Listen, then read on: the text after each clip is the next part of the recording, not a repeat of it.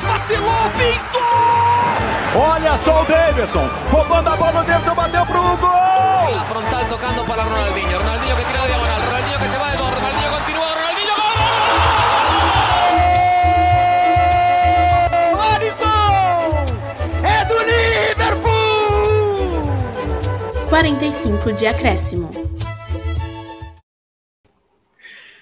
Qual é, rapaziada? Muito boa noite para você que está nos acompanhando ao vivo aqui no nosso canal da Twitch.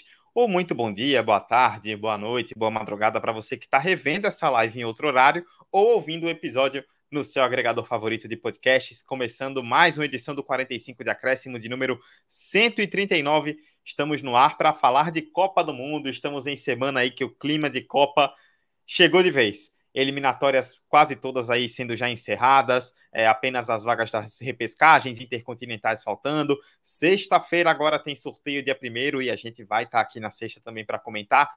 Antes disso, episódio 139. Como as eliminatórias estão aí quase chegando ao fim, né? A gente vai falar sobre as seleções que estão classificadas para o Mundial do Catar em novembro. Quase todas as vagas estão preenchidas e a gente vai falar aí das grandes histórias, dos grandes personagens, de quem merece destaque em cada um dos continentes. Você que acompanha o 45 regularmente já percebeu que essa live é em um dia em, comum, perdão. Normalmente os episódios são terça às terças-feiras, vão para o agregador na manhã da quarta-feira. Porém, como terça-feira tinha jogo do Brasil e tinha muita eliminatória rolando, a gente colocou para quarta para ter aí justamente mais seleções, mais vagas para comentar. E já agora na quarta noite o episódio indo para o agregador, então você vai ouvir com um pouquinho de atraso em relação ao normal, mas por uma nobre causa aí para nos ajudar na pauta. Passando os recados para vocês, tá passando aí embaixo para você que está assistindo a live, no banner, né? O recadinho para você seguir o 45 de Acréscimo no Twitter, é a nossa rede social, arroba 45 de Acréscimo. É, para nos seguir também aqui na Twitch, twitch.tv barra 45 de Acréscimo, para receber as nossas notificações aí de lives e tudo mais. E para fazer o Pix, também passando embaixo na tela, 45 de acréscimo arroba gmail.com esse é o Pix do 45 para você colaborar, para você nos ajudar aí a seguir com o nosso trabalho de forma independente, firmes e fortes por mais uma temporada. Dados os recados, eu, Eduardo Costa, estou, como você vê aí na sua tela, se estiver acompanhando ao vivo, com Emerson Esteves e com Hector Souza. Emerson que driblou aí um contratempo energético para estar aqui antes da live. É, semana aí de eliminatória pegando fogo, já definindo vaga e sorteio já dá para dizer que é semana de Copa, né? Tudo bem? Fala Dudu, fala Hector, e aí audiência. Cara, semana importante, semana decisiva, aquela semana para a gente empolgar ainda mais para esse ano importante de futebol, de competição internacional, de Copa do Mundo. Então, a gente tem muita coisa para o que conversar. Sexta-feira vai ter outra conversa com o sorteio oficial, mas a conversa de hoje promete, porque a gente, enfim, tá com um desenho muito bem definido já de classificados para a Copa do Catar, então vai ser bem divertido a gente conversar sobre isso. Tô animado, espero que a internet, a internet não, espero que a energia não me gongue, entendeu? Se eu for gongado aqui é a energia, não vão me calar, mas é isso aí, simbora. É isso aí. Também conosco Hector Souza. Hector, a gente comentava em off, né, aqui até antes de Emerson chegar, que quase todas as seleções estão definidas e tirando o Catar, que é país sede, nenhuma seleção é estreante. Então a gente tem aí algumas boas histórias para contar, mas não vamos ter aquela seleção que se classificou de forma épica para a primeira Copa, isso vai ficar para a próxima. Tudo bom? E aí, Dudu, e aí, Emerson, e aí, você, querido ouvinte que está nos ouvindo, porque se você é ouvinte está nos ouvindo, e a Copa que vem vem para compensar a falta de estreantes nessa Copa, né? Porque essa Copa vai só quem quem está acostumado com Copa do Mundo e a Copa é, que vem, que aí daqui a quatro anos a gente fala sobre ela, mas é a Copa que vem vai o mundo inteiro, sabe? Jogar nessa bagaça e vai ser o suco de caos vai ser uma grande confraternização mundial a, a próxima. A, a, Copa daqui a 50 anos vai virar uma Olimpíada, vai ter uns 150 países, tal, papo desse nível aí. É, a bom, eliminatória já vai ser dentro da Copa, entendeu? Vai ser um ano inteiro só para a Copa do Mundo. Bem pontuado. Só antes da gente começar, né, agradecer aí o pessoal que está nos acompanhando ao vivo. Gabes Ru mandou uma mensagem com bandeirinhas do Brasil e depois colocou PS, não sou Minion. Muito bem, estamos nessa. Não somos, uh, Gabi, me identifico, tá? Não somos Minions, mas pontuar. Brasil empolgou. E falando em Brasil, né, a gente vai começar, vamos passar por cada uma das cinco eliminatórias, tá? América do Sul, depois América do Norte e Central, depois África, depois a gente vai juntar Ásia e Oceania num bolo só, e por fim vamos falar da Europa. Então vamos começar, né? Aproveitando aqui que é a nossa terra, né, latino-americana, vamos começar falando dos classificados da América do Sul. Para você que está assistindo, vai aparecer agora aí na sua tela. Para você que está ouvindo, os classificados para a Copa pela América do Sul de forma direta, né? Argentina, Brasil, Equador e Uruguai. O Brasil liderou, inclusive, fazendo a melhor campanha da história da eliminatória sul-americana nesse formato. Temos o Peru também que vai para a repescagem. O Peru que vai jogar aí contra o vencedor do, de uma pré-repescagem da Ásia, né? Entre Austrália e Emirados Árabes Unidos. Isso a gente vai comentar mais à frente. É, Emerson, a gente tem aí três, os três times mais tradicionais do continente, né? Brasil, Argentina e Uruguai, longe de qualquer surpresa. O Peru, de novo, né? Segundo ano seguido que vai para a repescagem, até já não é mais tão surpresa, mas mostrando a força aí do trabalho do Gareca e desbancando aí seleções como Chile, Colômbia, principalmente que já era uma presença frequente, o Equador que vai para a sua quarta Copa do Mundo. Grande Gareca, hein? Esse aí eu tenho história, isso aí a gente já teve já um, uma parceria há um tempinho atrás, não deu muito certo, mas ele levou o Peru pelo menos a uma repescagem de Copa do Mundo, isso é importante. Eu queria destacar, na verdade, a ausência de Colômbia, principalmente. Colômbia e Chile. Porque o Chile, a seleção tá velha, está envelhecida, não tem feito bem um processo de transição ali entre gerações. Então, acho que o Chile, por essas questões, é, acabou nem pleiteando uma vaga, não acabou nem disputando até o final uma vaga por repescagem, ao menos. Agora, a Colômbia foi por muita incompetência em vários momentos, porque a Colômbia ficou a dois pontos do Peru. E a gente pega a tabela da Colômbia, ela derrapou ali, perdendo pontos para seleções que ela não devia perder, é, tropeçando ali em jogos que, que eram teoricamente muito fáceis, mas a Colômbia, enfim, não fez por merecer por estar nessa Copa do Mundo, muito embora tenha uma boa geração de jogadores, é uma seleção que consegue se renovar, mas que esse, esse êxito e esse sucesso de ir para a Copa do Mundo não vai conseguir. Então, sobre os outros classificados, eu acho que Brasil e Argentina, acho que nem vou precisar comentar muito, entram muito bem, são as duas principais seleções em todos os aspectos que você pensar dentro do cenário sul-americano, então, sem surpresa alguma. Equador é uma seleção que, como você falou, deixou de ser também essa surpresa, muito embora tenha poucas participações na história da Copa do Mundo. É uma seleção nos últimos anos que tem se reorganizado, tecnicamente falando. É uma seleção competitiva, que joga envolvente, joga para cima, tem um, tem um sistema de jogo interessante de se assistir. Gosto desse Equador, inclusive. E o Peru é essa história, pô. O Peru deixa eu chegar, pô. Acho que o Peru é, tem essa questão de disputar um jogo eliminatório ali contra. O Peru cresceu na hora certa, Emerson? O Peru cresceu na hora certa. Eu sempre aguardo você me dar esse aval para fazer essas piadinhas quinta série e você me deu, obrigado. Então, o Peru, tipo, chegou. E agora, nessa disputa, pelo menos com um time asiático barra Ocean, da Oceania, né? Sempre que nem asiático mesmo, né? Porque a Austrália, que provavelmente vai ser a Austrália, os Emirados Árabes, quem passar enfrenta o Peru. Então, é uma geração interessante, tem bons jogadores. O Gareca conseguiu dar um corpo interessante para esse time. A gente vê um time no Peru. E fez, fez juízo, acho que fez merecer. Acho que dentro de campo foi um time competitivo acima de tudo. Então, eu acho que os classificados da América do Sul são bem interessantes. Eu acho que uh, o próprio Uruguai, com uma seleção tradicional pra cacete, então zero surpresas em relação ao Uruguai. Muito embora também tenha muito jogador cascudo, muito jogador de uma idade avançada, mas o Uruguai também é aquela equipe que vai dar trabalho. E a gente sabe como é o Uruguai enjoado em competição como Copa do Mundo. Sabe jogar Copa do Mundo. Então, tô, tô... entre o Peru é foda, tô vendo os comentários aqui.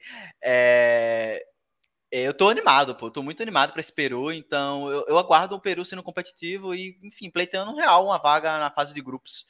E Brasil e Argentina nessa história entram principalmente Brasil. Brasil entra como favorito, tá, gente? Deixa dessa. Vou, con... Fala aí do. Vou concordar com o Emerson já nessa fala final dele. Brasil entra como um dos favoritos, fez uma campanha espetacular. É porque tem várias questões que fez a gente ter essa descredibilidade com a seleção brasileira, muitas frustrações, porque teve o auge no final dos anos 90, o Penta em 2002 e depois veio derrotas bem bem doloridas, por assim dizer, nas Copas do Mundo, principalmente foram meio que três seguidas, né? 2006 contra o maior carrasco da seleção, é, 2010 foi aquela seleção super desajustada, e em 2014 aconteceu o que aconteceu.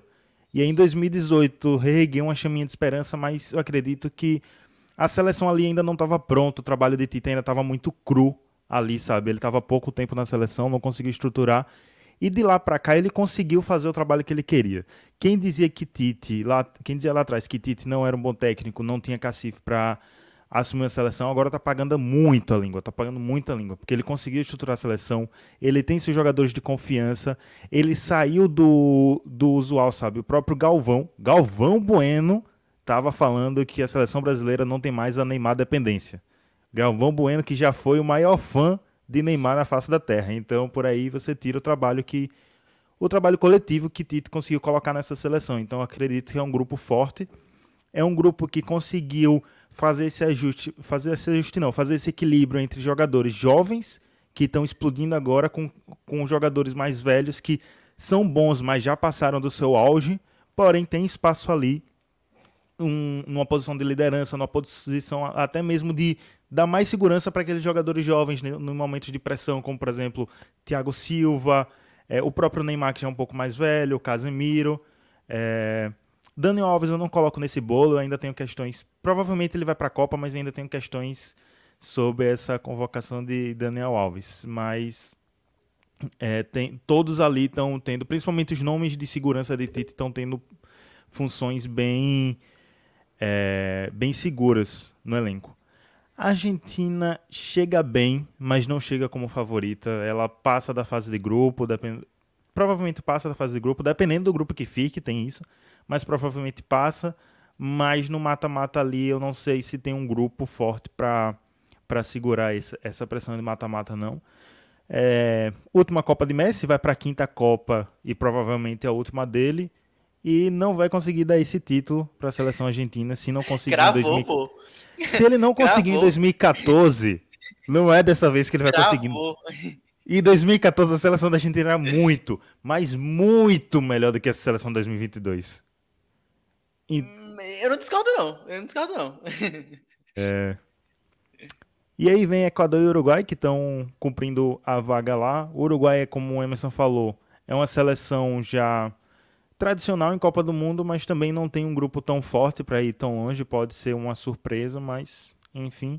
E o Equador, Equador é aquele time chato, aquele time que você não dá nada, mas quando você enfrenta é aquele time chato, sabe? Aquele time garrido que pode ser uma pedra no sapato de seleções que vão como as favoritas. Eu, eu também boto, boto muita fé nesse Equador aí. E o Peru, eu acho que passa fácil do, da repescagem, principalmente se pegar os Emirados Ára- Árabes. Acho difícil que os Emirados Ára- Árabes passem do, da Austrália, mas mesmo se é mesmo contra a Austrália, eu acho que o Peru tem mais futebol. É, e só um comentário sobre, sobre o que Emerson falou do Chile, de não estar conseguindo fazer essa transição muito bem. Ele simplesmente não está fazendo essa transição. A transição não existe, continua convocando jogadores de 36, de 42 anos.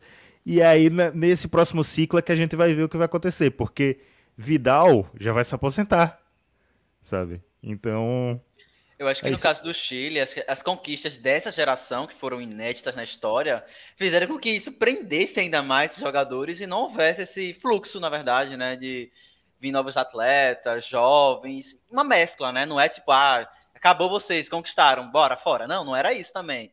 Mas é aquela história de transição mesmo. Então acho que o Chile não fez isso e pagou por isso também.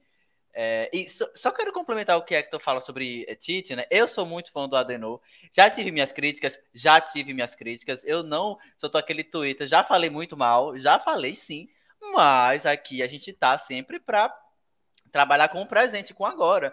E não dá para dizer que esse time não é competitivo do Brasil. Se vai ganhar, é outra história.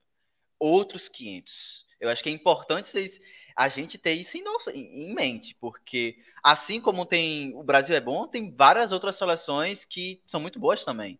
E com outro grau aí de, de exigência a partir da, de qual eliminatórias ele jogou. Porque eu vi muito uma, lógica que eu acho estúpida, na verdade, de comparar. Ah, olha como quais adversários o Brasil pegou, olha quais adversários europeus pegaram. Tá, europeu pega Albânia, pega é, é, Bulgária, Portugal, Portugal se garantiu na Copa, passando da Macedônia Nossa, do Norte. Com todo respeito à Macedônia do Norte, inclusive despachou a Itália, mas. Que é tá seleção pequena também atualmente. Só tá muito deixar longe do registrado. nível da Bolívia, por exemplo. Não tá. Tipo, se brincar, eu acho que até a Bolívia, a Bolívia é mais competitiva.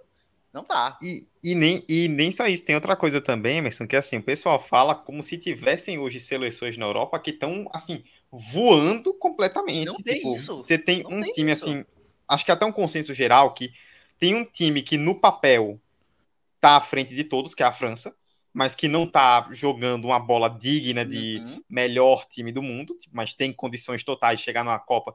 Um time que tem do meio para frente Pogba, Griezmann, Benzema e Mbappé, o cara pode ganhar qualquer jogo, mas ainda não tem jogado esse futebol. E do, de resto, Brasil, Bélgica, Inglaterra, a própria Argentina, é, Própria Espanha, um Espanha. patamar um pouco, ba- um pouco abaixo, mas a Espanha tá Alemanha nivelado. também um pouquinho abaixo. Sim, total. Sim. Total. Concordo. São É porque são seleções que a gente ainda tá é, com essas seleções na cabeça da geração anterior. Mas são gerações que estão passando também por esse estado de reformulação ou que não se encontraram nesse estado de reformulação. Por exemplo, a Espanha, a gente ainda, quando fala Espanha, vem na cabeça Espanha 2010. Só que essa seleção que tá, que tá hoje da Espanha é muito mais fraca. A Alemanha, a mesma coisa, vem a Alemanha 2014, só que muitos da Alemanha 2014 não tem mais aquele futebol, os que ainda estão na seleção, sabe?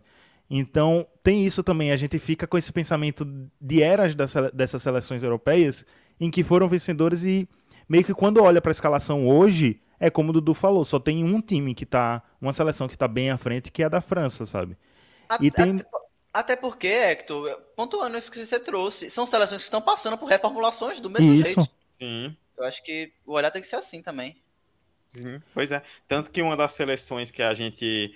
é, que muita gente considera como favoritas, pensando no cenário europeu, a gente vai falar mais à frente, que é a Inglaterra, é uma seleção que começou essa reformulação já em na última Copa, na última Euro, e que agora está chegando com um time já um pouco mais cascudo e que é, já promete um pouco mais. É, Inglaterra é a ainda- seleção do futuro, pô. é isso, a Inglaterra é a seleção do futuro há 30 anos. Há 30? Desde 1800 e bolinha, quando eles Desde- dizem que depois inventaram. Que, é, depois que ganhou a Copa de 66, é a seleção do futuro.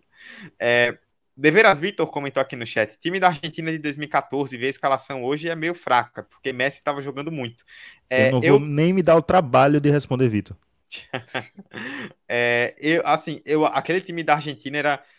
é, acho que individualmente ele era melhor do que o de hoje, mas eu vejo o de hoje bem completo. Assim, tipo, a defesa ainda vejo alguns, alguns buracos, mas no geral acho que é um time com mais opções e como um todo para todas as partes do campo.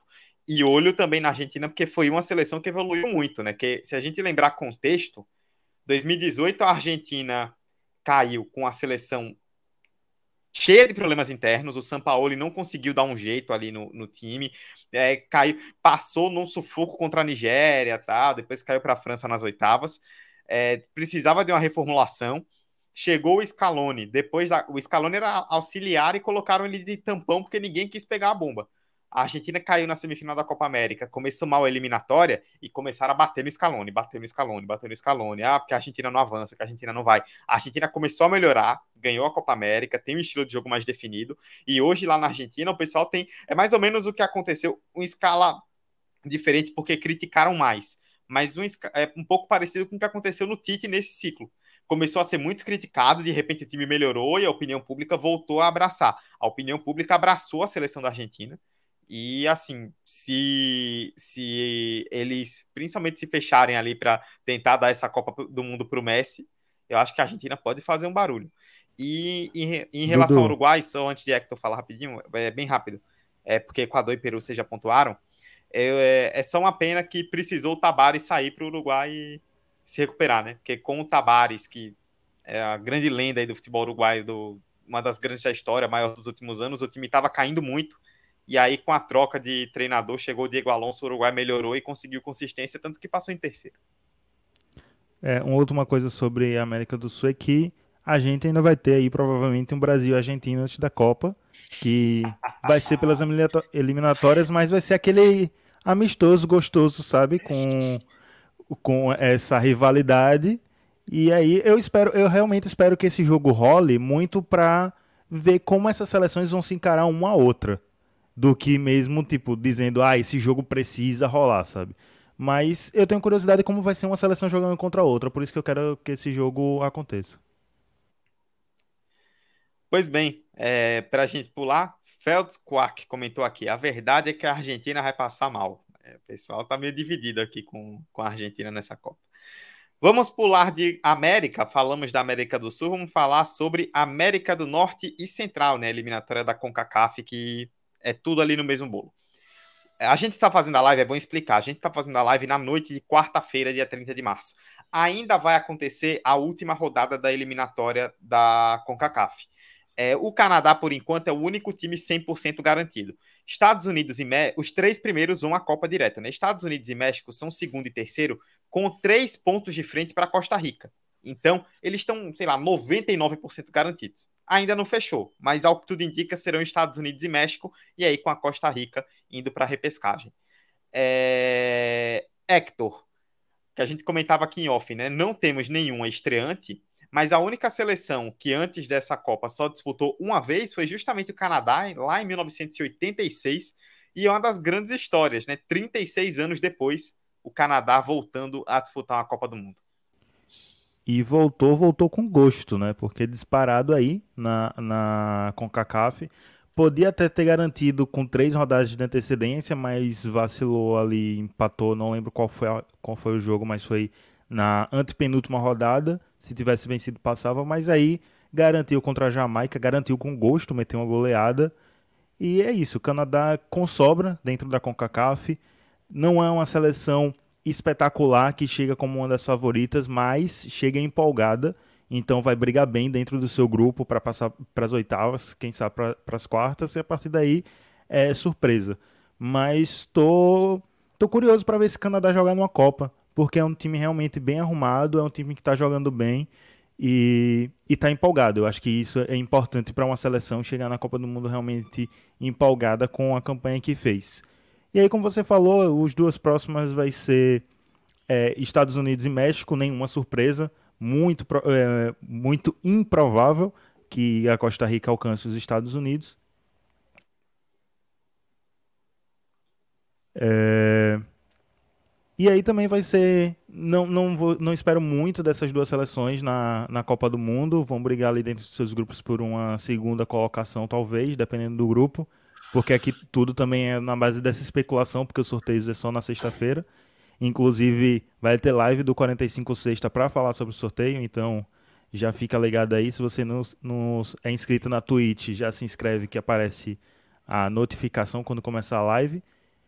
E a Costa Rica se for, pra, se for ela mesma para repescagem, né? Quem for ela, os Estados Unidos, vai pegar a Nova Zelândia, que eu também acho provável que seja quem, quem passe. Eu não vejo a Nova Zelândia passando. E se acontecer isso, muito provavelmente, dentro da combinação de resultados que a gente está especulando aqui, não vai ter ninguém da Oceania na Copa do Mundo. Mas eu acho que ainda vai ser, se for Costa Rica e Nova Zelândia, ainda acho que vai ser um jogo parelho. Apesar de eu colocar a Costa Rica é, não sei, eu, eu gosto um pouco da Costa Rica, talvez seja por isso que eu boto com um pouquinho de, de vantagem aí nesse confronto.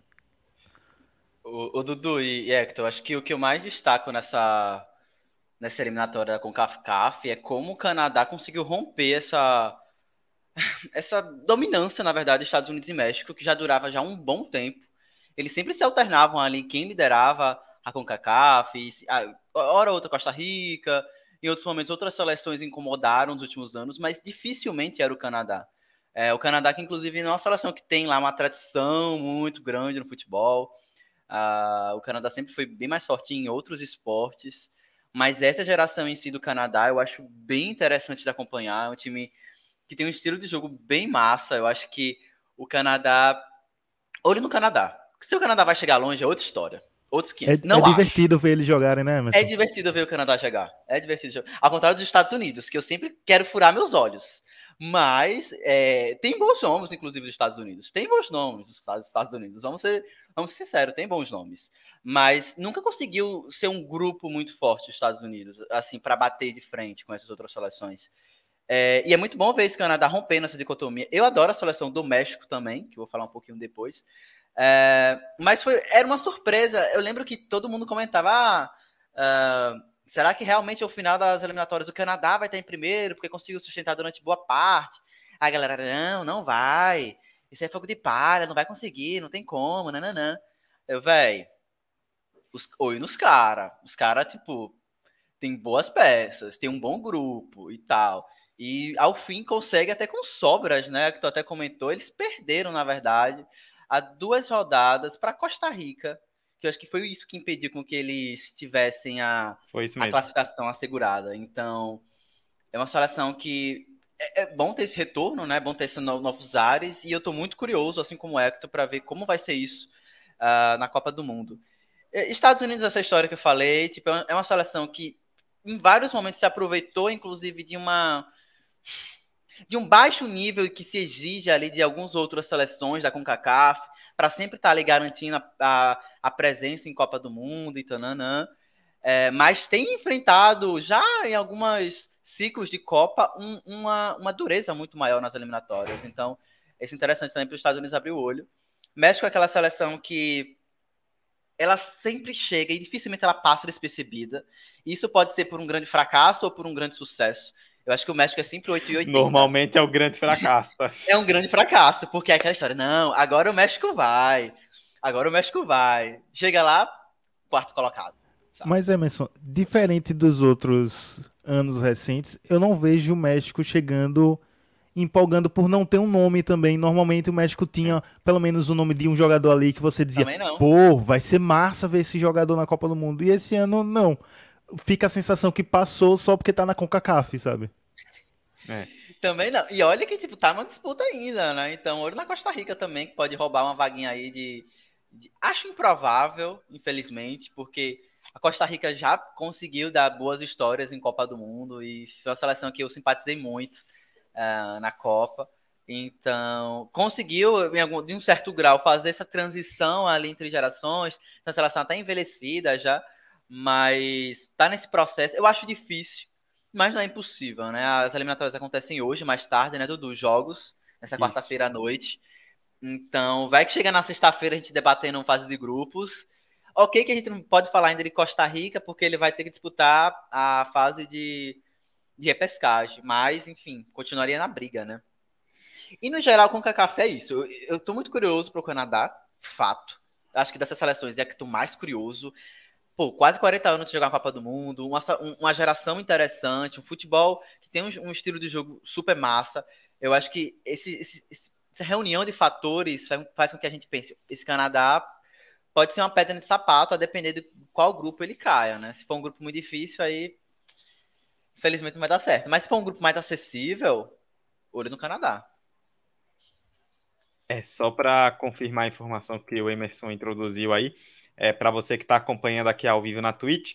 Daqui a pouco, 10 e 5 da noite, tem Panamá e Canadá, Costa Rica, Estados Unidos, México e El Salvador, Jamaica e Honduras, a última rodada aí da CONCACAF, que deve ser lá essas vagas.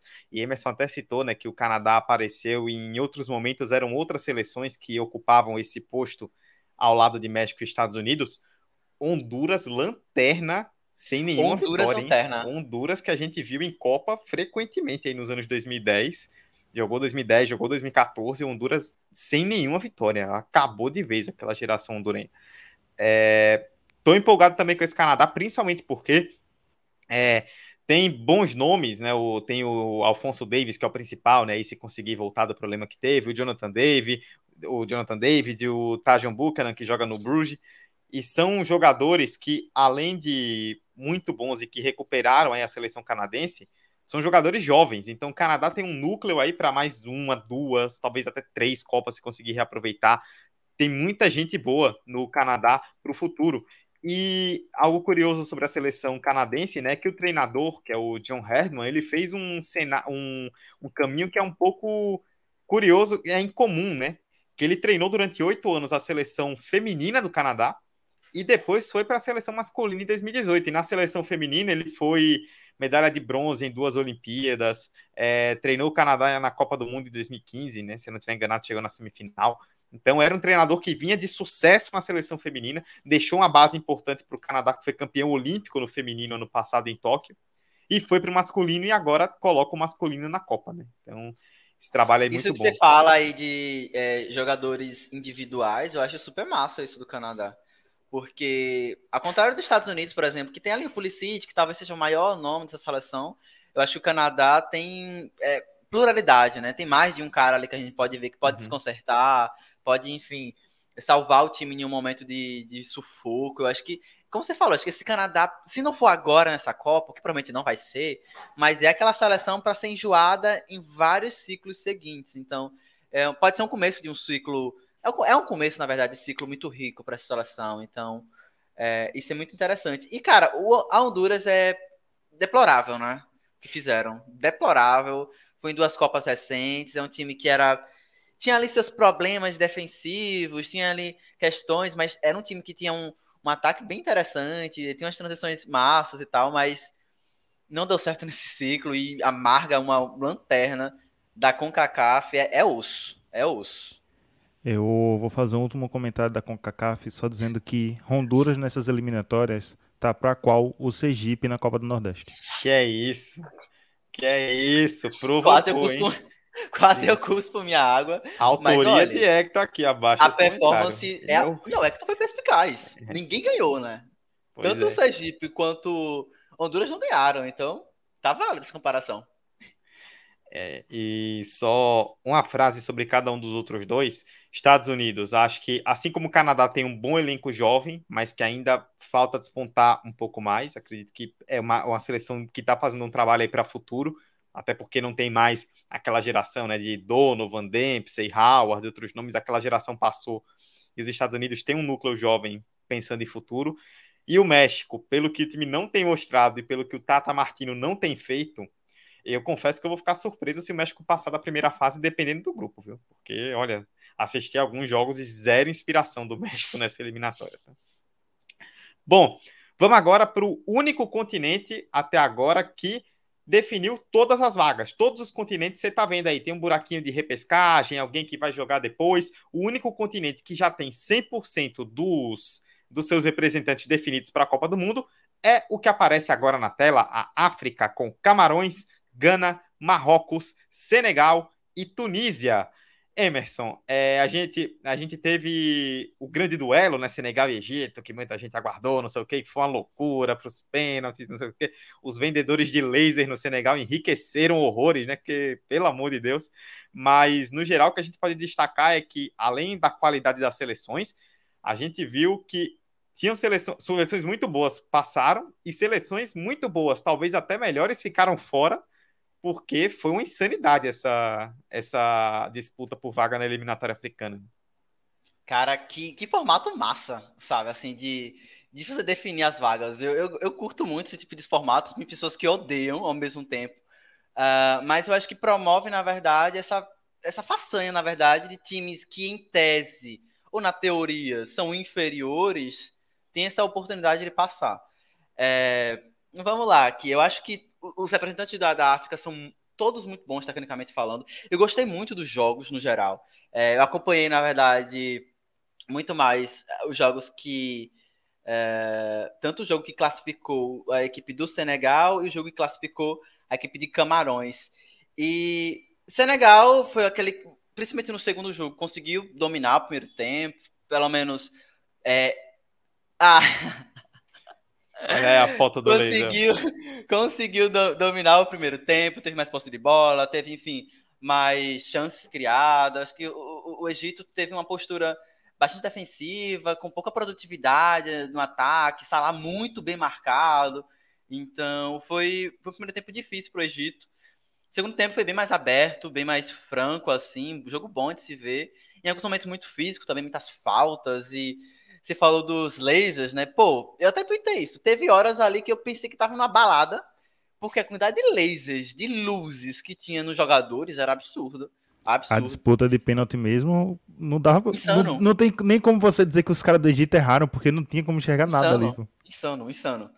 É, mas eu acho que no fim das contas o, o Senegal mereceu muito bem essa vaga. Eu acho que acaba que nos pênaltis tem um tem uma, uma série de elementos ali que podem corroborar ou não, que independe dos 90 minutos e, e da prorrogação. Mas essa seleção do Senegal vai dar trabalho. Isso é um fato. Essa seleção do Senegal tem bons nomes, muito bem treinada. Eu acho que, tecnicamente falando, ela consegue bater de frente com várias outras seleções de outros continentes. É uma perca, na verdade, não ter Salah na Copa do Mundo. Fiquei muito triste com isso. É, o bichinho, inclusive, tá devastado, imagina. Perdeu a, a Copa Africana de Nações para o próprio Senegal e agora perde a vaga na, da Copa do Mundo novamente para o Senegal. Quero ver, inclusive, como o Klopp vai gerir esse, esse, esse elenco, aí, essa gestão com esses dois jogadores que se enfrentaram duas vezes nos últimos meses.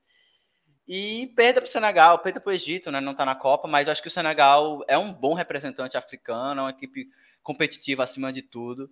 É, Camarões é aquela história, é o que eu estava falando. É um time que teve um excelente e surpreendente para alguns é, Copa Africana de Nações, é, que em tese pegou um time que no papel era melhor, a equipe da Argélia é melhor no papel, mas conseguiu reverter isso, conseguiu ser um time superior e com direito a gol no final, sabe? Então, insano. Uh, Marrocos e Tunísia passaram e, enfim, aproveitaram muito de uma do regulamento, né, debaixo do braço, no caso da Tunísia. O Marrocos foi, enfim, preponderante, conseguiu reverter a discrepância técnica, na verdade, do, com o Congo e, e conseguir reverter isso em, em gols e resultado. E Gana foi aquele, confr aquele confronto que é de Copa do Mundo. Gana e Nigéria é um confronto de Copa do Mundo. É uma, enfim, é uma tristeza a gente não ver o, o, o desfile de uniformes maravilhosos, acima de tudo, que, que, que Nigéria sempre serve, sabe? Então, era um confronto pesado, de camisa, de história, de tradição. Mas eu acho que a Nigéria tem passado por problemas ali bem, bem, bem difíceis de serem contornados. A própria Copa, a própria Copa Africana demonstrou algumas fraquezas ali do time. Eu acho que o Ghana consegue, conseguiu, na verdade, contornar muito bem. E, em suma, caras, eu acho que os representantes da África são muito bons. Vai ter muito jogo, vai ter muita competitividade. Eu acho que principalmente Senegal, Camarões tem surpreendido muito. Olho nesse Marrocos também, que a depender de que time, de que grupo ele pegue, não seria impossível eh, disputar ali uma vaga. Mas, mas no geral, eu adoro o formato de como se define novamente, tipo, os classificados. Eu acho que se cria toda uma euforia e uma êxtase para um jogo de, de volta e papum. Ao mesmo tempo, isso é muito cruel, sabe? Com um time que consegue a classificação, acho que esse é o ônus da coisa. Uh, mas no geral é isso. E uma dica, né? O, o, Luiz Fernando tá aqui. Abraço, Luiz Fernando. Vão acompanhar a ponta de lança. Os caras têm um, um trabalho insano e foda, incrível sobre futebol, cultura é, e tudo mais de África. Então vão lá acompanhar. Eles estão fazendo uma cobertura fantástica. E é isso. Eu acho que vai ter muito jogo, viu? Com essas seleções na Copa. Vai ter jogo. É, só antes do Hector falar, né? O Luiz comentou aqui, até jogar de novo na tela, Hector já fez o favor por mim que no Cairo foi a mesma coisa em relação aos Lasers, né? Teve isso, né? A torcida do Senegal devolveu o que é do Egito. É, tipo, não é né? algo, uma exclusividade é. do que aconteceu no segundo jogo. Já tinha tido antes. Eu acho que faltou pois é. uma é. vistoria, um é, faltou, ali. né? Faltou, faltou. faltou, Porque no resto do mundo a gente já vê, tipo, sempre que isso acontece, tipo, o jogo para, a torcida identifica, para justamente não dá problema, tipo, você e vê... O incrível e... é que normalmente quando para, a gente vê um laser. Hum, é. Aí não identificam. Foi uma parada institucionalizada, quase né? Tipo, centenas todo ali. Todo mundo pô. entrou. Era é, dizer, não tinha como a torcida identificar se era o estádio todo. Não. não tinha como. Se o juiz para o jogo ali, simplesmente acabou a disputa, porque não tem como. Não tinha como. Era isso gente. era antes, pô, isso era antes. Pois é. O Luiz também compartilhou, até vou jogar a tela aqui, ó. O Luiz postou informação muito legal no Twitter Inclusive, sigam o Luiz Fernando Filho e o Ponta de Lança. Um abraço para o Luiz aí que está nos acompanhando. Que das cinco seleções africanas que vão jogar aí a Copa do Mundo, quatro têm técnicos nacionais, né? Senegal, Gana, Camarões e Tunísia. E que é uma coisa muito interessante de ver, até para jogar para Hector, que a gente viu durante muito tempo as seleções africanas apostando em nomes de fora. O Egito, por exemplo, agora foi eliminado com o Carlos Queiroz, que em 2022 não dá. E caiu, né? é pedir para ser eliminado de qualquer competição e caiu do ele planeta agora. em 2022 com Carlos Heróis. Caiu, não deveria nem ter chegado, a verdade é essa. Mas, Avisa, avisa, fala Pois mesmo. é. mas vamos ver o que a gente vai fazer agora. Mas enfim, é, Hector, as eliminatórias africanas mostrando aí o equilíbrio do continente e com seleções, principalmente Marrocos, principalmente Senegal, perdão, mas também Marrocos, Camarões, seleções aí que chegando na Copa, dependendo do chaveamento, podem fazer um barulho contra uh, outros adversários. Sim, Dudu. É, sobre isso dos técnicos, é até uma afirmação política, sabe? Um movimento político que vem do, do futebol é, africano, deles se, é, se afirmarem mesmo no futebol internacional, demonstrarem que tem condições, tem qualidade de mostrarem seu futebol sem precisar recorrer a técnicos europeus ou brasileiros também. É, tem até o próprio técnico do time, esqueci o nome do time agora, mas o time africano que disputou o Mundial é, de É o- clubes, né, com aquela declaração que foi super polêmica, mas também certeira. em- É o Pizzo Mussimani, que é o do Awali. Isso. Mas também certeira em seu ponto, sabe? Que acabou o tempo de desvalorizar a- as seleções e os clubes africanos têm que colocar em pé de igualdade mesmo. Por mais que o futebol europeu ainda tenha mais dinheiro e isso acaba resultando em, em melhor eh, técnica dos jogadores, né? Concentrados lá, mas isso está mudando e em breve, no futuro, espero que fique cada vez mais igual. Falando dessas seleções aí, é, pegar até o comentário aqui do Luiz Fernando, né? Que ele disse que a Tunísia é a seleção que ninguém aposta. E era isso que eu ia dizer. A Tunísia e o Marrocos eu acho que são as que chegam é, mais fracas, assim, sabe? É, em relação às outras. Olhando no contexto geral, não estou dizendo que são duas seleções fracas. Eu só estou dizendo que se você for botar assim como se fosse um ranking, talvez elas fosse, é, é, que são mais. É, a que você espera menos. Acho que, que o termo certo é esse, é que você espera, espera menos, sabe? Mas ainda assim podem dar bons jogos. É, eu acho que, que Emerson falou bem. Vão vão dar jogos bem interessantes as cinco seleções. Senegal tá aí disparada. é, fez um jogaço contra o Egito, na verdade, dois jogaços. Ganhou a Copa Africana de Nações. E a gente tá esperando muito do Senegal, tá querendo ver o que Mané vai aprontar. Mané e companhia vai aprontar aí né, na Copa do Mundo. É uma pena, uma pena muito grande da gente não ter o Egito na, na Copa do Mundo. É, E a, a Nigéria também, né? A Nigéria, até que a gente estava acostumado aí ter na Copa do Mundo. É uma pena também não estar. E tem Gana e Camarões aí. Camarões também já tem um retrospecto bom aí em competições internacionais, já aprontou em algumas Copas do Mundo. E, e vamos ver o que essas seleções vão dar pra gente. Eu acho que são seleções que podem sim brigar dentro dos seus grupos. Claro, tudo depende.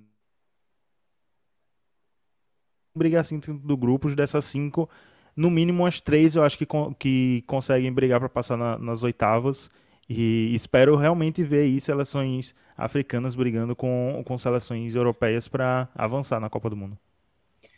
Nosso queridíssimo Igão Fake Love, que está sempre participando, comentou: Camarões e Gana deram trabalho na Copa de 2010, ansioso para ver esse novo ciclo dessas seleções.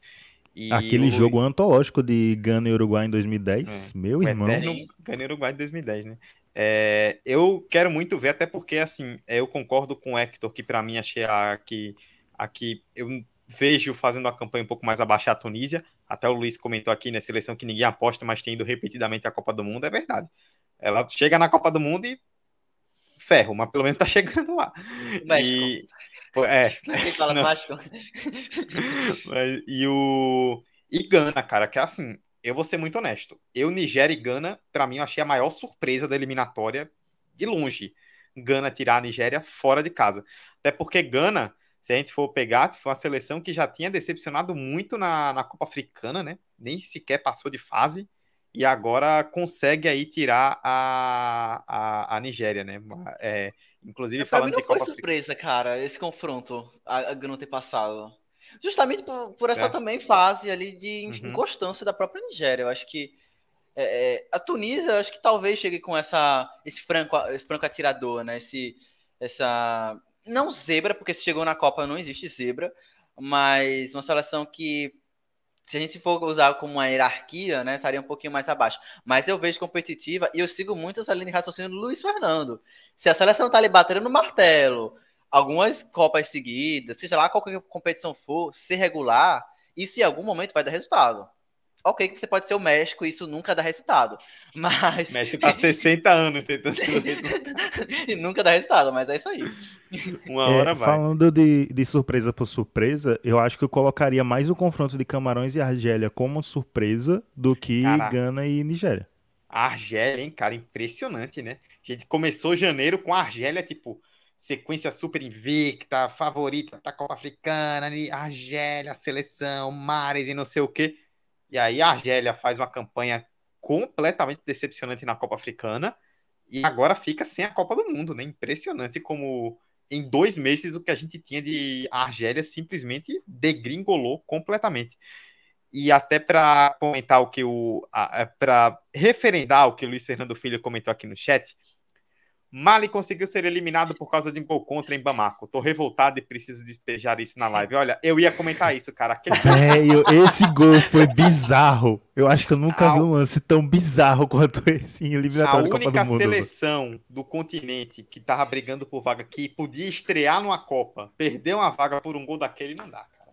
Isso aí não tem como. Não é por nada não, mas eu já fiz um lance desse no Interclasse no Interclasse eu já cometi, eu já fui exatamente aquele jogador. Então eu me compadeço muito por ele.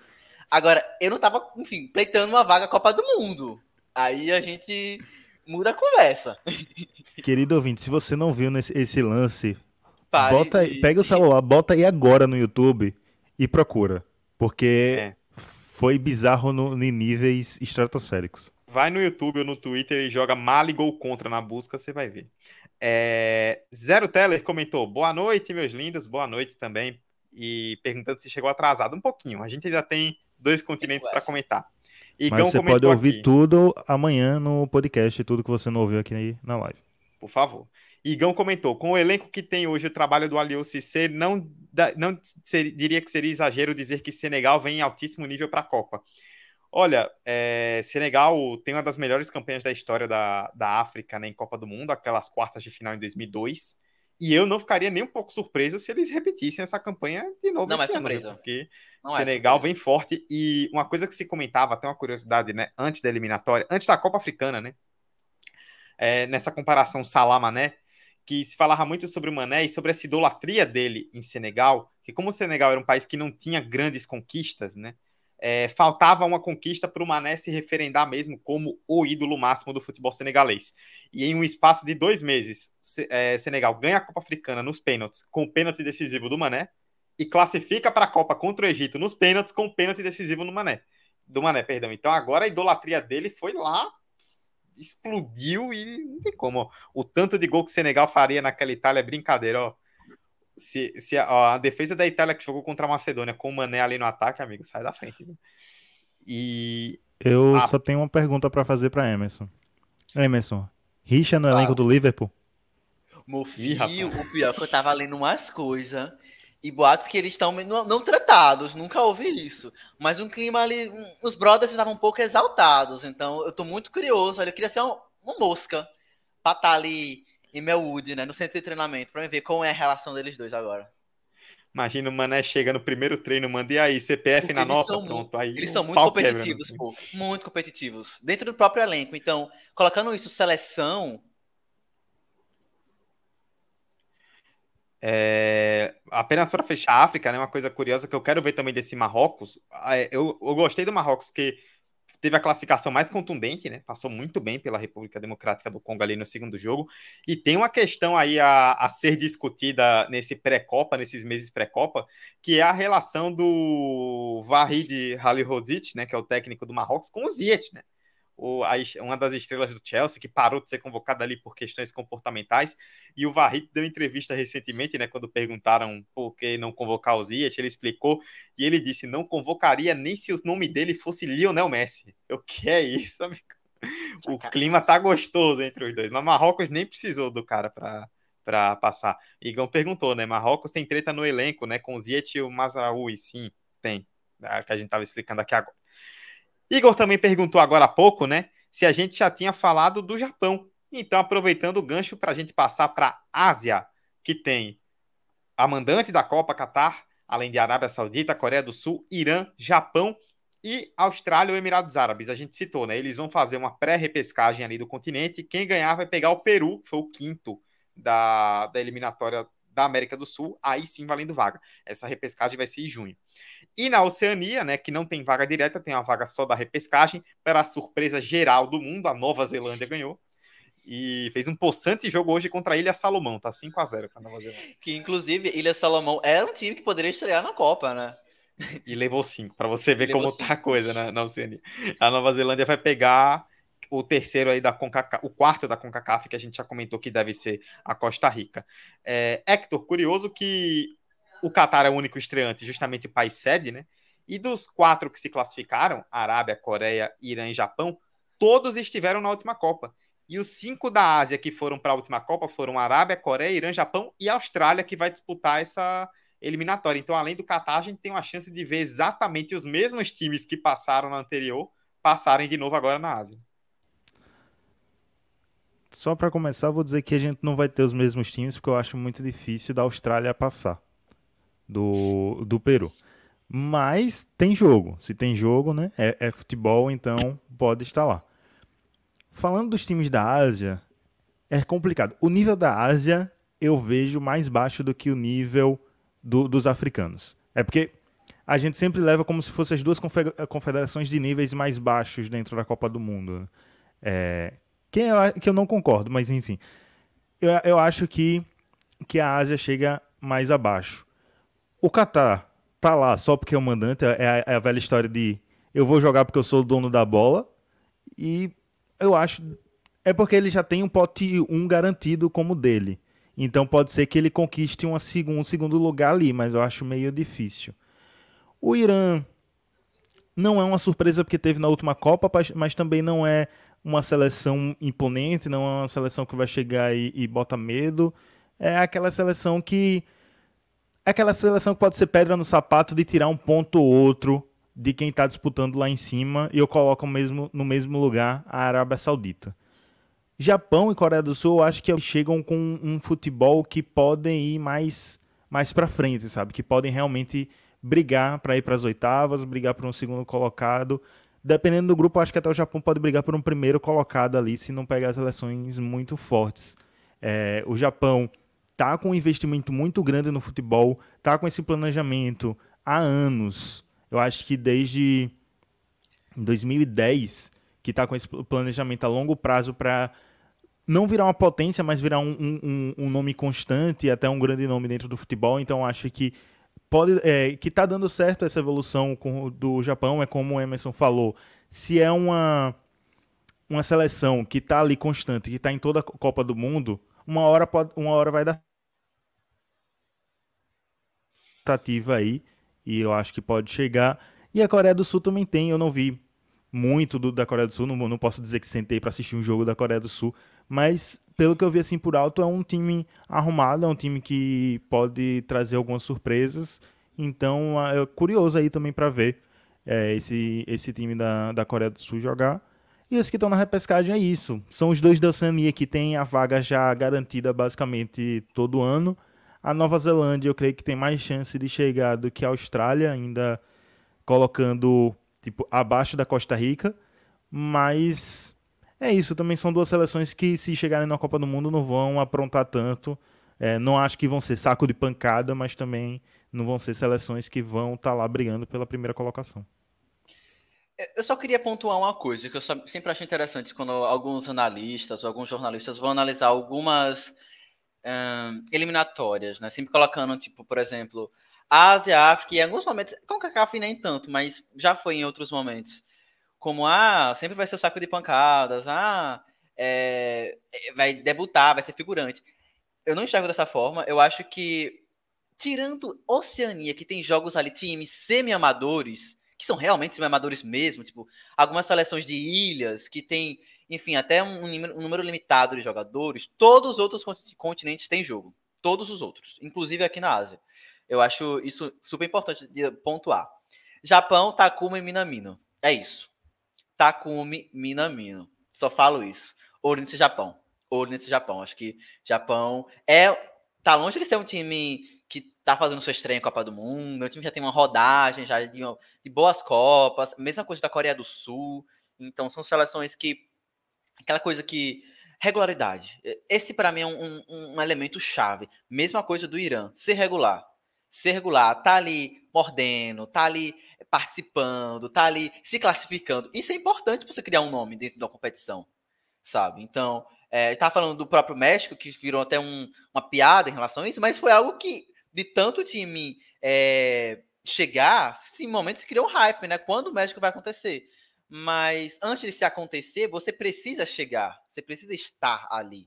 Eu acho que isso é a grande vantagem, talvez, do Japão, Coreia do Sul, Irã, principalmente, né? Ter essa, ter essa bagagem, sabe? Ter esse calejo, esse calo na mão, de ter já batido em outras Copas, e mesmo que não tenha sido brilhante, nananã, muito embora as seleções já tenham incomodado, Japão, Coreia do Sul, e o próprio Irã já incomodou em alguns momentos outras seleções que, no papel, em tese, eram favoritas, né? Como, como muitos gostam de sempre estar afirmando. Então, vai ter jogo. Acho que o ponto é isso. É o Catar. Cara, o time do Catar é engraçado. Antes eu pensava que o time do Catar seria o quê? O sobrinho de um bilionário, um sobrinho de um trilionário. Antes eu pensava que o time do Catar, confesso, seria esse. Mas eu parei para pensar, ver esse time do Catar. Assim, comparado aos outros dentro da própria eliminatória asiática, ele também está um pouco abaixo, tá? Acho que ele ficaria abaixo do Japão, da Coreia do Sul, da Arábia Saudita, do Irã, mas está longe de ser um time que não sabe jogar bola. Acho que está longe de ser um time, ah, entrou, vai ser 10 a 0. Eu acho que isso dificilmente vai acontecer. Vai ser goleado por Ventura? Não sei, provavelmente, mas não dá, não, não dou isso como certo. Eu acho que vai ter jogo, vai ter jogo, ainda mais jogando em casa, que é uma casa que a gente não sabe como vai ser esse clima de torcida, como vai ser esse ambiente de estádio, porque isso já foi diferencial. Japão e Coreia do Sul, pô. Acho que um dos grandes diferenciais para times que sediaram e fizeram essa sede ser a grande potência do time. Apesar de também ter bons jogadores. Agora, então, só para completar, teve, teve outro fator importante para a Coreia do Sul também, que eu não posso citar aqui, hein? As imagens dos jogos dizem por si. Vamos pesquisar a Coreia do Sul, Itália, Coreia do Sul, Espanha 2002, para ver o que eu tô falando. É, falando é... em Coreia do Sul, o Luiz Fernando lembrou muito bem aqui. Os caras basicamente eliminaram a Alemanha na última Copa, né? Ganharam da Alemanha e a Alemanha não passou na, na fase de grupos por causa desse Bem jogo. Lembrado. É, Bem e, do, e, dos times asiáticos tem talvez o grande é, nome individual que é o Son, né? Do Tottenham, Som. que tá jogando Sim. uma bola absurda já há algumas temporadas e total, é total. Do, do, da Ásia, sem dúvida, o grande nome aí, individualmente, de todas as seleções. Não, e é bom tipo a gente falar, né? A Austrália sempre entra. Já faz alguns anos que a Austrália foi incorporada ali na, nas eliminatórias asiáticas, justamente por uma falta de competitividade da Oceania, sabe? A Austrália precisava ser testada melhor para ir para uma Copa, e até porque a Oceania não dá vaga direta para a Copa do Mundo. Então ela, hum, acho que vou para a Ásia, não é mesmo? Como mais competitiva, tem uma chance de ter uma vaga direta, não foi o que conseguiu, vai para a pescagem. A chance de passar pelos Emirados Árabes é grande, é um time melhor tecnicamente falando, é um time melhor em relação a jogadores, time com mais história, inclusive. Uh, mas aí eu acho que vai parar no Peru. Eu acho que tô com, tô com o Hector, é, é um. A Austrália. Vai, eu, pelo menos é o que eu torço, né? Eu quero que o Peru entre. Eu quero Ô, louco! Peru... Que é aí? eu quero que o Peru entre na Copa do Mundo, pô. Eu, eu quero isso. É, tá bom. E, o... e Nova Zelândia, aquela história. Vai para repescagem mundial, a gente pode esperar que provavelmente vai ser eliminada para um dos adversários. É da CONCACAF, se eu não me engano, né? Que ela enfrenta. Então. Provavelmente, provavelmente a Costa Rica mesmo. Provavelmente a Costa Rica. Vai ter jogo, vai ter. Mas, em tese, a Costa Rica, se for a Costa Rica, é favorita. Oh, o, o Zero Teller comentou aqui, né? Inclusive referendando o que Emerson disse: os alces estão com a seleção fraca, dificilmente batem de frente com o Peru. Concordamos. Luiz Fernando Filho, assisti a vitória cachapante do Japão contra a Austrália e foi coisa de maluco. Dessa vez o nosso Japão vem com tudo para a Copa, começando pelo belo uniforme cheio de referências. Isso aí é um show à parte, né? Mas o Japão, cara. Os é... caras sabem fazer uniforme, viu, velho? Não é por Eles nada sabem, não, pô. mas. É, rapaz. E o Japão, cara, o time que é comandado pelo Hajime Moriyasu, tem bons nomes individuais, tá? Tem bons jogadores, tem Emerson citou o Minamino, o Yoshida, que jogou anos no Southampton, agora tá jogando na Sampdoria, o Tomiyasu, que é uma revelação aí é, que o Arsenal contratou na última temporada, o, o Nagatomo, o Igor que tá assistindo aí a live, que acompanha o futebol italiano, Nagatomo anos e anos de Inter, 35 anos, Nagatomo segue titular no Japão, é um time interessante, é um time que vem num momento muito bom. O Japão começou a eliminatória mal.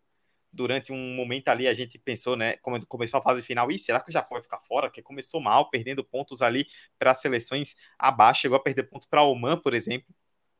E de repente emendou seis vitórias e um empate nos últimos sete jogos. É, tá, tá firme, o Japão vem bem e acho que pode fazer um barulhinho aí nessa, nessa Copa. Ó, o Capetalinhos o México virou piada, meu parceiro. Impressionante. Todo continente que a gente fala tem uma referência ao México. Inclusive, ó. Aqui, ó. Está de México. É, não, Ei, a Dudu. seleção que não sabe o que é passar das oitavas, né? Impressionante. Falando em Japão, o Igan Fake Love lembrou bem do Cubo, né? Vem sendo uma revelação Sim. interessante aí. Um jogador também que pode aprontar umas aí. Sim. Igor também comentou aqui, Nagatomo aposenta nunca, graças a Deus. Pois é, tá sempre aí. E o pessoal tá aqui rindo também da, da piadoca do Emerson, né? Que quer que o Peru entre firme aí no, na Copa do Mundo.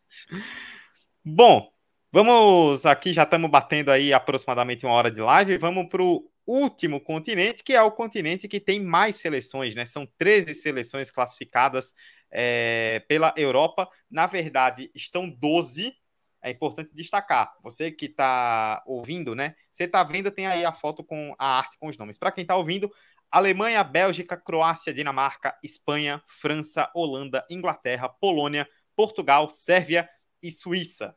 A última vaga ainda está em aberto porque tem uma, é uma repescagem interna, né, que a Europa fez ali com alguns confrontos entre elas esse ano.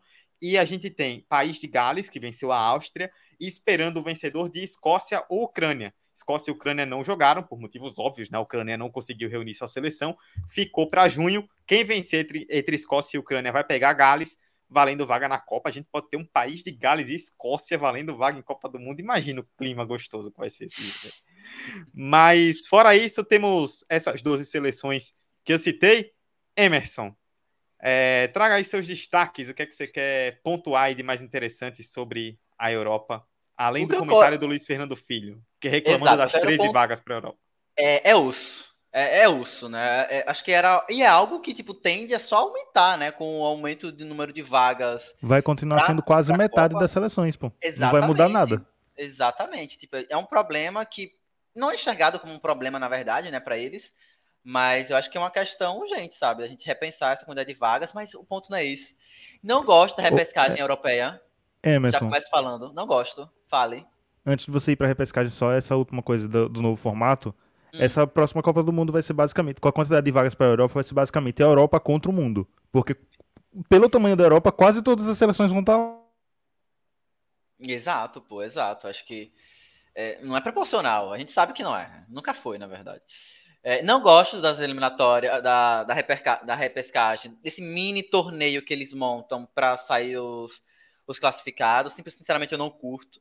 Eu acho que é, essas eliminatórias, se cruzando os continentes, eu acho bem mais interessante, mas eles têm essa presepada, né? Nananã, somos o Bambamã, a gente, a nossa vaga é decidida entre nós mesmos. Não gosto disso. É, em relação aos classificados, né? É, eu acho que tem seleções aí que dispensa muitas apresentações. Tipo, França entra como favorita. É uma seleção que tem enfim, tem uma, uma base já campeã, um time já testado, um time que talvez não esteja jogando o seu melhor futebol na prática, no, nos confrontos, principalmente dos últimos, mas sem dúvida alguma ela entra como favorita. É, outras seleções que eu gosto que eu quero apontar, cara, a Polônia, não como favorita, tá? Mas a Polônia é um time que pode surpreender. A Polônia é, um time... é, o, é o México deles, né? Toda a, a Copa pronto, chegar agora, boa. a Polônia vai. A Polônia não vai. É, ver, a né? Polônia é o México deles. Porque eu acho que agora tem que ir, pô. Eu, esses jogadores dessa, dessa turma que, ele que eles estão agora estão envelhecendo muito. Então já é uma geração que já tem já se botar por cima aí dois ciclos que já vêm sendo utilizadas, ali tem algumas transições, nananã. Mas a Polônia, enfim, passou ali pela Suécia sem muito trabalho né, e garantiu essa vaga. Outra seleção que eu queria destacar, a própria Inglaterra. A Inglaterra a gente comenta que ela inventou essa piada, né? De que agora vai, ela é o futuro, nananã, desde os anos 60 que não ganha um título relevante, assim, a nível de Copa do Mundo, que é um título questionável, não vou entrar nem no mérito disso. Mas a Inglaterra agora, eu acho que tem um time bem arrumado, um time com boa, boas peças individuais, com bom banco. Mas é aquela história, eu boto fé? Não boto. Não boto. Mas eu acho que a Inglaterra dá jogo. Eu acho que se pode ver uma competitividade ali nesse time da Inglaterra. Outros destaques, cara, a Alemanha está em fase de transição. Não coloco a Alemanha como uma das, das favoritas. Eu acho que ela está numa segunda prateleira. Inclusive, o Brasil tá superou a Alemanha, tá? Eu acho que a Alemanha ainda tem ali bons nomes ficaram remanescentes ali de um grupo campeão, mas é uma seleção que está totalmente sendo reformulada, enfim. Eu acho que não cogitaria entrar como cam como campeã, como favorita, mas não me surpreenderia se chegar longe, não vou me surpreender, mas também não coloco no bolo de campeão. Longe e, cara, você diz até onde, Emerson? Cara, no mínimo passar da fase de grupos, né? Porque eu acho que já vai ser uma vitória para eles. Coitado, Dito o que aconteceu da última, então vamos passar aqui, vamos trabalhar com humildade, né? Bora passar aqui da fase de grupos, oitava de final, outra história. Eu ia falar da Bélgica, cara, mas é incrível como é uma seleção que os anos foram passando e eu fui cada vez mais perdendo brilho na Bélgica. A Bélgica é o México deles. A Bélgica é, é o México do. Não, a Bélgica do... pelo menos chegou no terceiro lugar, né? 2018. Exato, já chegou longe. E. Mas é isso. Em tese, o time da Bélgica é um time para ser competitivo, é um time para chegar longe. Mas a gente sabe ali que quando chega a fase final, principalmente a Bélgica tem umas entraves ali, tem umas questões. E a geração, novamente, a geração belga, ela ainda é muito boa. Ela já teve, passou por alguns processos ali de transição e tudo mais. Então, olho nessa Bélgica. Cara, volto para o que Luiz Fernando falou. É muita seleção na Europa, sabe? É muita seleção. E assim, com todo respeito, por exemplo, a Suíça, com todo respeito, por exemplo, Portugal, eu até me atrever a falar Portugal, mas Portugal tem alguns bons nomes individualmente falando. Então, não vou falar Portugal, mas tem algumas seleções ali de um terceiro escalão da Europa que. É, se disputasse outra eliminatória, não se classificaria. Sabe? Não se classificaria. Se disputasse uma, uma repescagem contra o Peru. Não, não se classificaria. Não passaria do Peru. Então, essa é minha revolta, entendeu? Eu compartilho essa revolta com com, os comentar com o comentário do Luiz Fernando. É muita vaga. É, tem muito time ruim também na Europa, entendeu? Muito time que tem muita mídia, mas que não é essas coisas todas. Uh, mas é isso. Tem algum destaque que você olha para uma seleção e fala, tirando a França, Hector, que você fala, essa seleção eu boto fé, essa vai. A seleção do futuro, a Inglaterra. É, eu vou me atrever também junto com o Hector, tá? Vou botar fé nessa Inglaterra aí. não, brincadeiras à parte, eu realmente acho que dessa vez a Inglaterra pode chegar mais à frente numa semifinal. Não chega como favorita para ser campeã, porque você olha para a Inglaterra, quando você olha os nomes individuais, tem nomes individuais ali que você diz massa. Só quando você olha para o conjunto, sabe aquela coisa que você olha para o time jogando e você vê e você diz, tá, velho, falta alguma coisa aí, tá ligado? E aí Acho que foi por isso que, ela, que, não, que não ganhou a Eurocopa também. Faltou, sei lá, alguma coisa. Não sei. É como se fosse mais uma coisa de espírito do que de próprio, alguma própria peça ali, entendeu? Mas eu acho que, que essa, dessa vez a Inglaterra pode chegar mais à frente. Eu acho que dessa vez a gente pode ver mais seleções europeias caindo na fase de grupos e de outros continentes avançando. O que se isso, isso acontecer vai ser maravilhoso, vai ser muito bom de ver. É, porque é justamente isso. Você olha, você tem algumas seleções que tem nomes pontuais que são bons, mas quando você olha para o conjunto você diz, velho, esse conjunto não rende nenhuma Copa do Mundo, tá ligado? É, é porque Copa do Mundo é de tiro curtíssimo. E aí as seleções podem aprontar, porque também é muita coisa de momento. O, um, algum jogador pode estar tá no mês sensacional, ou algum jogador muito bom, muito decisivo, pode estar tá no mês muito ruim e estragar a Copa para a seleção, sabe? É, por exemplo, Portugal tem alguns nomes bons, mas quando você olha o conjunto também não é essa coisa toda, tanto que só conseguiu se classificar para repescagem. É, eu acho que a única coisa, entre aspas, digna dessa classificação de Portugal é porque Cristiano Ronaldo e Messi vão disputar cinco Copas seguidas e provavelmente vai ser a última dos dois. É, mas é isso, por exemplo, a Holanda aí, a Holanda já foi uma seleção muito boa, mas hoje você olha para a Holanda e você não vê nada. É, a Cara, Croácia tá a com... Espanha, o que tu acha da Espanha? Porque é uma seleção que eu quero ficar muito de olho, não para essa eu Copa. Go eu gosto da Espanha, tá? mas tá? pra, pra eu gosto da Espanha, então por é isso. Eu, eu é isso, Emerson, é isso. Não é para essa, mas é uma geração que vai render ainda. Eu vejo é a que ali tem, tem bons nomes mais para frente. É, eu vejo Agora a Espanha maturando. Eu vejo a Espanha mais ou menos, Emerson, como foi a Inglaterra em 2018 que era uma boa seleção, tipo, com bons nomes, mas ainda muito jovens e maturando. Mas a Inglaterra pegou um chaveamento legal, foi avançando quando viu estava na semifinal.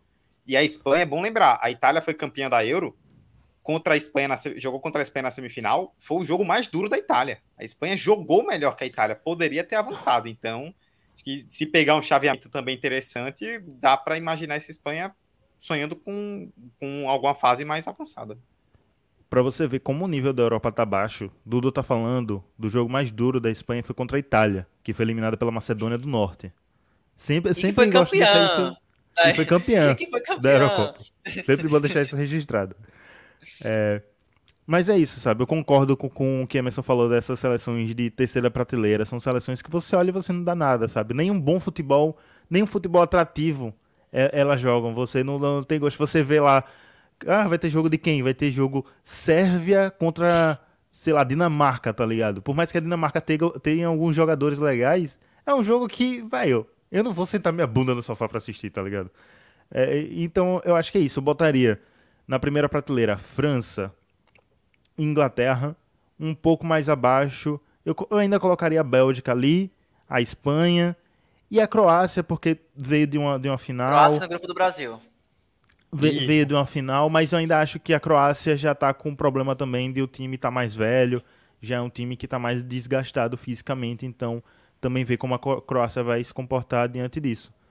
Mas é isso, Sérvia, Suíça, Dinamarca e quem vir da repescagem, eu não dou nada. Ó, Igão Fake Love comentou aqui, o pessoal tá aqui interagindo, né? Ah, o Hector já colocou do Zero Teller. Escócia e Gales vai ser o jogo mais esperado do ano. Olha, se tiver um Escócia e Gales, eu faço minha pipoca, reservo meu dia, porque o que vai ter de porradaria nesse jogo aí vai ser brincadeira, hein, amigão? Que delícia. É, deixa eu jogar aqui, até para pegar o gancho que Hector citou, do comentário do Igão, de olho da Dinam na Dinamarca, que sempre aprontam as brincadeiras bobas e gostosas em Copa do Mundo. É, a Dinamarca foi semifinalista da última Euro, né? Perdeu para Inglaterra na semifinal com um pênalti mais ou menos que deram pro, no, Não no e tem a questão do Eriksen, né, que agora tá voltando e é um gás extra para Dinamarca, né, ver o Eriksen voltando e já fazendo gol, jogando bem. É, Dinamarca é uma tá, para mim acho que do segundo escalão ali, depois das maiores, né? França, é, o que é, é, é, Hector, perdão, citou a Inglaterra, Alemanha e Espanha que estão ali no bolo. Tipo, se você pegar dessas seleções que são menos tradicionais, acho que a Dinamarca é a melhor delas ali. Você bota a é, Dinamarca no segundo escalão, Dudu? Eu boto. Pelo que fez na Euro, boto. Capetalinhos. França vai cair na primeira fase, a maldição perdurará. É 2010, 14 18. Os três campeões caíram, viu? Vamos ver se vai repetir. É, o mesmo Capetalinhos comentou as fortes gerações belgas, polonesas e mexicanas. Luiz Fernando Filho. Essa Polônia tomaria três da Bolívia em La Paz com dois gols do Marcelo Moreno. Interminável, Marcelo Moreno é, Emerson citou a questão geracional, a Polônia tem que aproveitar enquanto tem o Lewandowski em alto nível, né? Exatamente. Um homem metendo 40 gols por ano, bicho, você tem que aproveitar um jogador desse, senão não adianta. Última Copa do Lewandowski também? Eu acho que. É, ele tem 33. Eu acho que tem caldo, 37. viu? Pra um se ele se arrastar, acho que dá pra emendar. Só se ele for um close da vida. É. É... Igão, meu palpite é que essa Holanda vai passar vergonha na Copa. A Holanda é uma seleção, cara, que é incrível. Ela não tem, ela nunca ganha, mas ela não tem meio termo. Ou ela chega tipo, na final, é, ou ela cai pô. muito lá embaixo. Vamos um ver. vexame. E pela é. seleção que ela tem esse ano, vai ser o 8 mesmo, vai cair. É, já voltou pra Copa, né? Já é um bom. Já é um que bom é um sinal. bom sinal, que tem ficado de fora, né?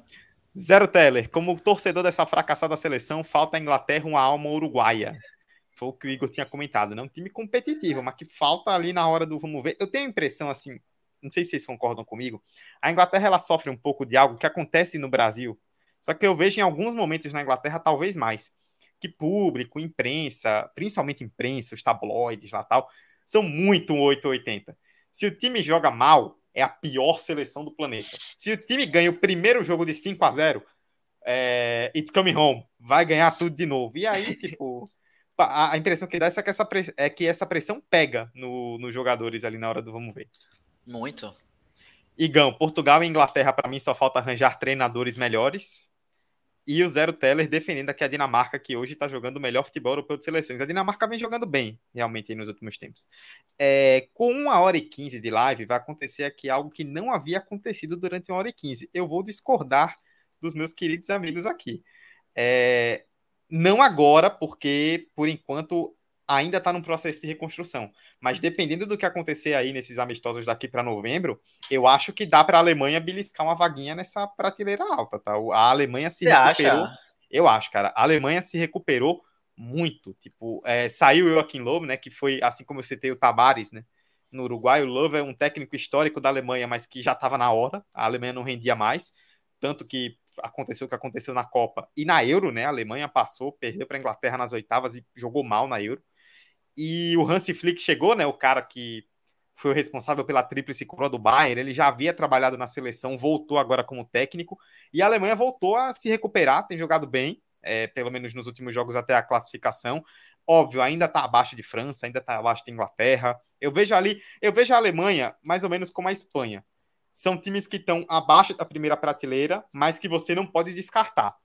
Concordo, E- isso eu e concordo. E tenha Mas eu- certeza.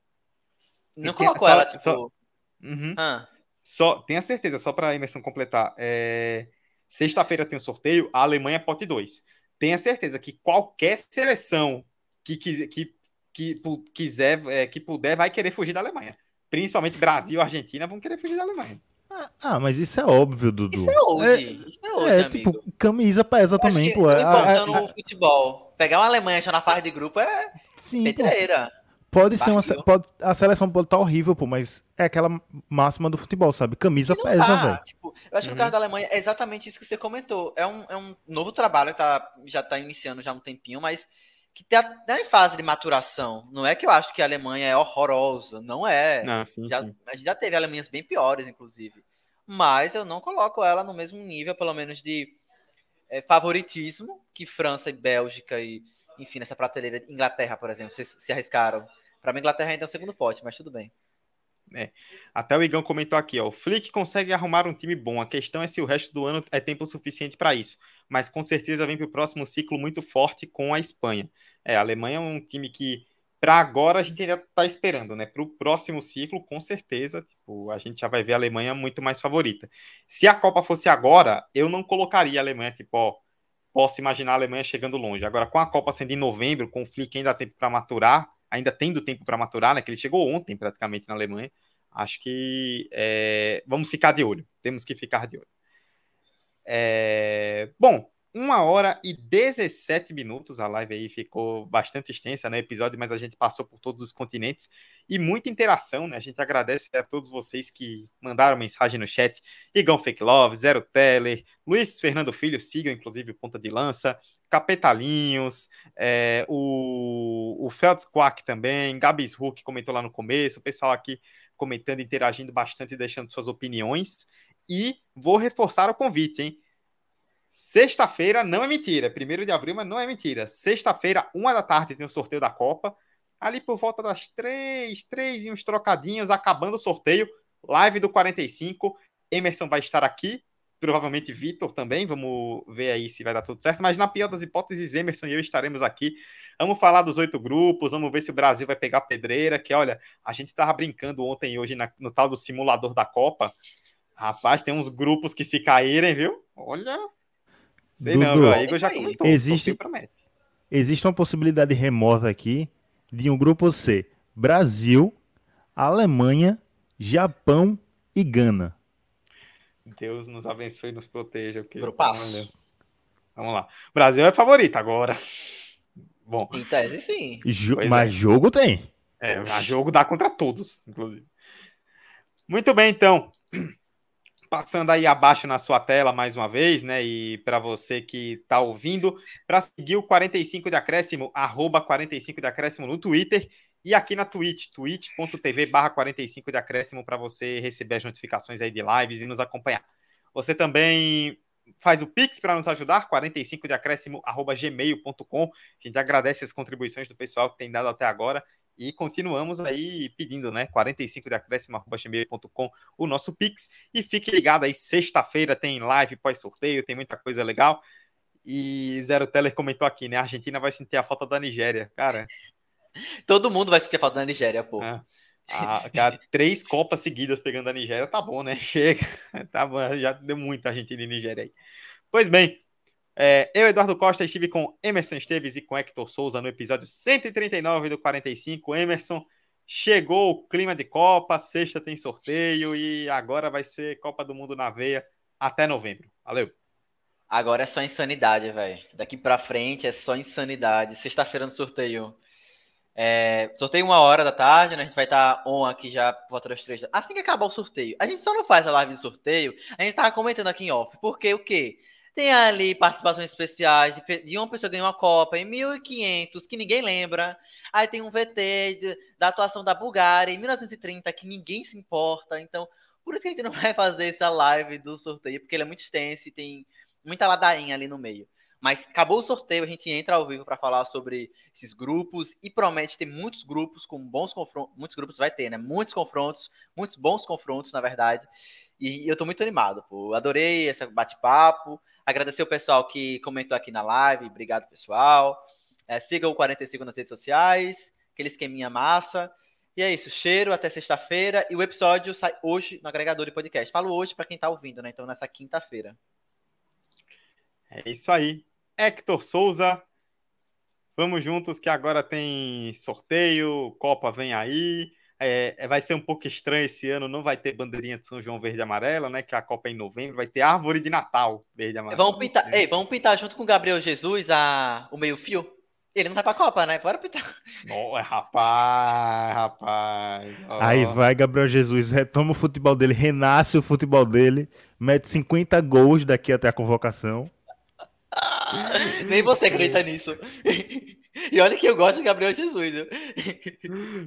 meu Deus. Eu acho difícil ele ser titular daqui até lá. Ai, meu Deus. É, valeu, Dudu. Valeu, Emerson. Valeu a galera da live. Valeu a você, querido ouvinte, que está aqui é, e que chegou até aqui. É muito bom ter a sua audiência. Como o Emerson já falou, siga o 45 Decréscimo no Twitter, arroba 45 Decréscimo. Como o Dudu já falou, nos dê dinheiro para a gente continuar trabalhando. 45 de nosso Pix. E já estamos em clima de Copa do Mundo, é isso aí. Daqui até novembro vocês vão ver a gente falando muito de Copa do Mundo. E teremos surpresas aí para vocês durante esse ano. Algumas surpresas ligadas à Copa do Mundo, então fiquem aí ligados. E se inscrevam aí no canal da Twitch também, porque as lives marotas daí vão vão ficar acontecendo com frequência. Inclusive, sexta-feira eu não vou estar, mas meus companheiros vão tocar essa live maravilhosa aqui. E eu vou deixar. Eu acho que meu computador travou. E eu vou Voltou. deixar. Voltou. É porque tinha travado.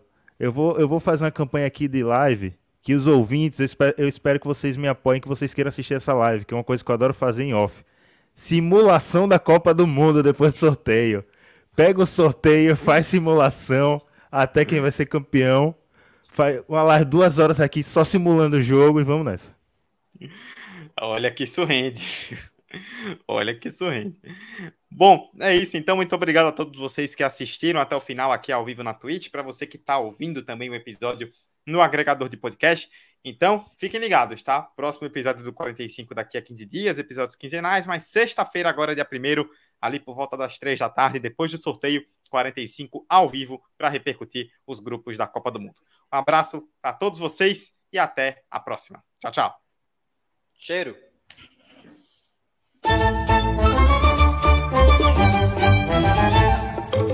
E vacilou!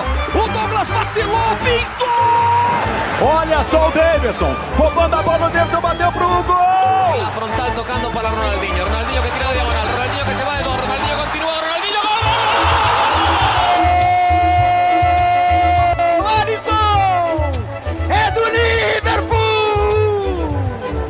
45 de acréscimo.